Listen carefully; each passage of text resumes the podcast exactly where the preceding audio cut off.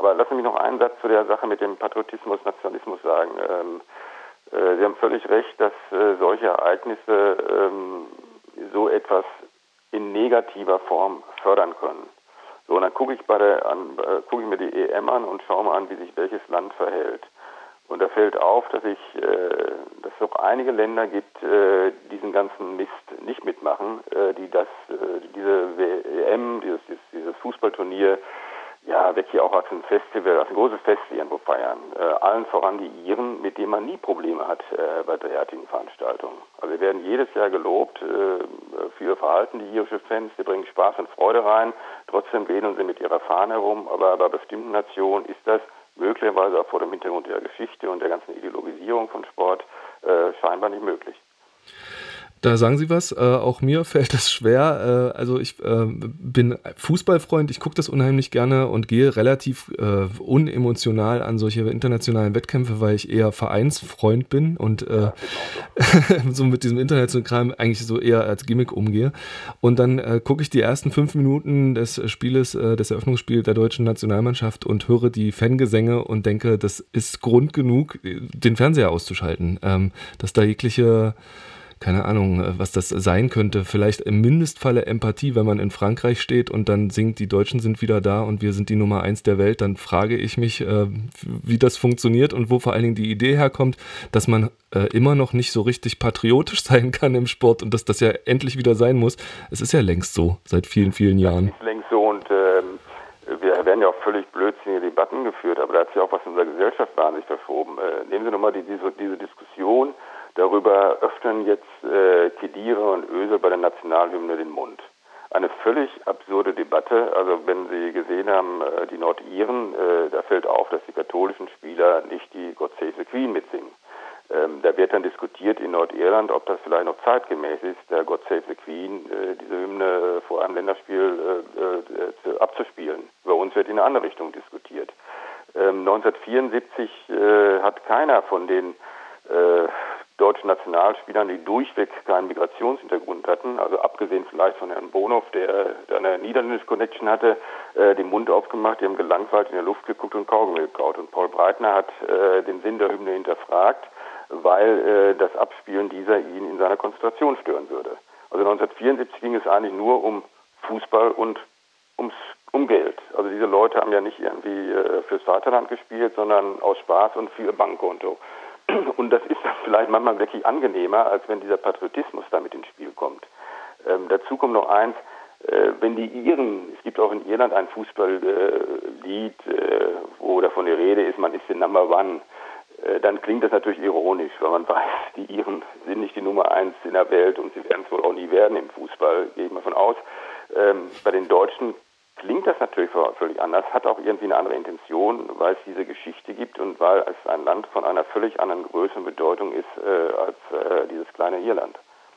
Ja, und steht auch 2016 in der Tradition von 1954, das darf man auch nicht vergessen, denn selbst da hat ja der Kommentator schon gejubelt, wir, wir seien endlich wieder jemand.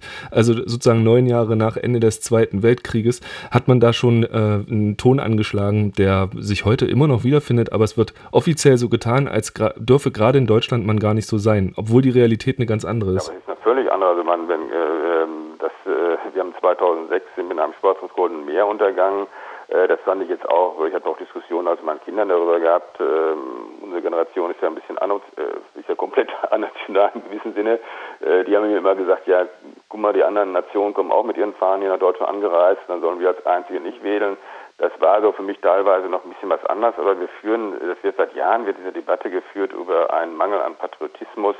Äh, und äh, ich weiß gar nicht, wo man das hernimmt. Also die Entwicklung in diesem Land ist doch eigentlich eine komplett andere. Äh, und trotzdem wird diese Debatte immer wieder geführt. Und äh, nochmal zu Öse und Kedira.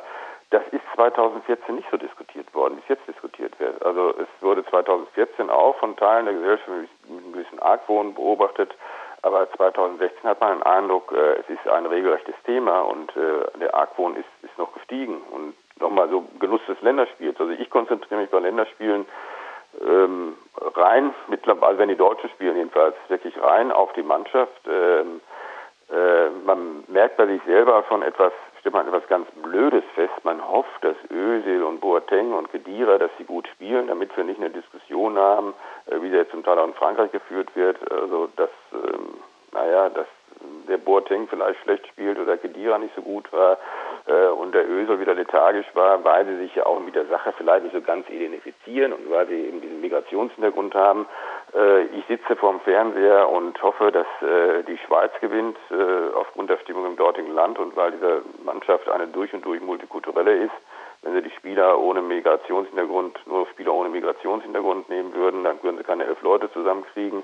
Ähm, ich äh, freue mich sogar, wenn die Engländer gewinnen, was eine multikulturelle Mannschaft ist. Ich zittere mit den Franzosen gegen Albanien äh, aufgrund der Diskussion, die man dort äh, in, in Frankreich hat, äh, wo ja auch bezeichnend ist, dass äh, Frau Le Pen ähm, gar nicht in erster Linie den, den äh, Sexskandal da um Benzema äh, thematisiert hat, äh, sondern dass der Mann bei der Marseillaise nicht die Lippen aufmacht, ohne sich mal zu überlegen, warum soll er überhaupt da äh, mitsingen, äh, wenn er in äh, diesem Land immer das Gefühl hat, er würde sowieso nicht dazugehören eine Übertragung, die ich sehr gut nachvollziehen kann. Mir, mir geht es da ganz ähnlich, ähm, aber es ist ja auch ein Zugang zu diesem äh, Spiel und zu dieser Europameisterschaft, der, glaube ich, äh, schlicht auch legitim ist. Also man kann ja sozusagen aus diesen Nationalsportsnummern Wettkampf auch einen machen, der heißt, ich gucke mir einfach nur einzelne Spieler an, ich gucke mir nur Strategien an und ich äh, pfeife auf den ganzen Rest. Das ist ja legitim und wäre in der Breite betrachtet vielleicht auch ein netter Umgang damit. Ja, es wäre schön, wenn man sich mehr auf den Sport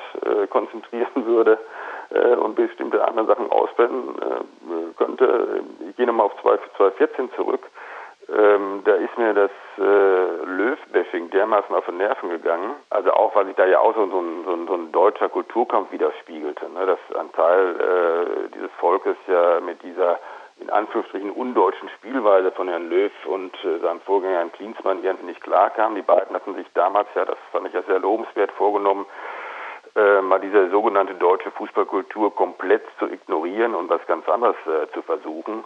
Ähm, da habe ich dann aus rein sportlichen Gründen, habe ich dann im Finale äh, tatsächlich für die Deutschen gehalten, weil ich wusste, anschließend geht wieder die Diskussion los, dass dieser Fußball nichts bringt, dass äh, Löw noch nicht geliefert hätte, ne, dritte und zweite Plätze reichen dann nicht, es muss ja immer dann der Titel sein, äh, einfach nur furchtbar. Es ist so mein Zugang dann zum Spiel und äh, genauso kann ich dann, ähm, die Iren spielen ja jetzt äh, nicht den fantastischen Fußball von gar nicht den Fußball meiner Vorstellung, aber kann ich dann schon vom Fernseher sitzen und sagen, ich äh, finde das eigentlich ganz gut, wenn die weiterkommen, allein schon wegen derer, wegen ihrer Fans.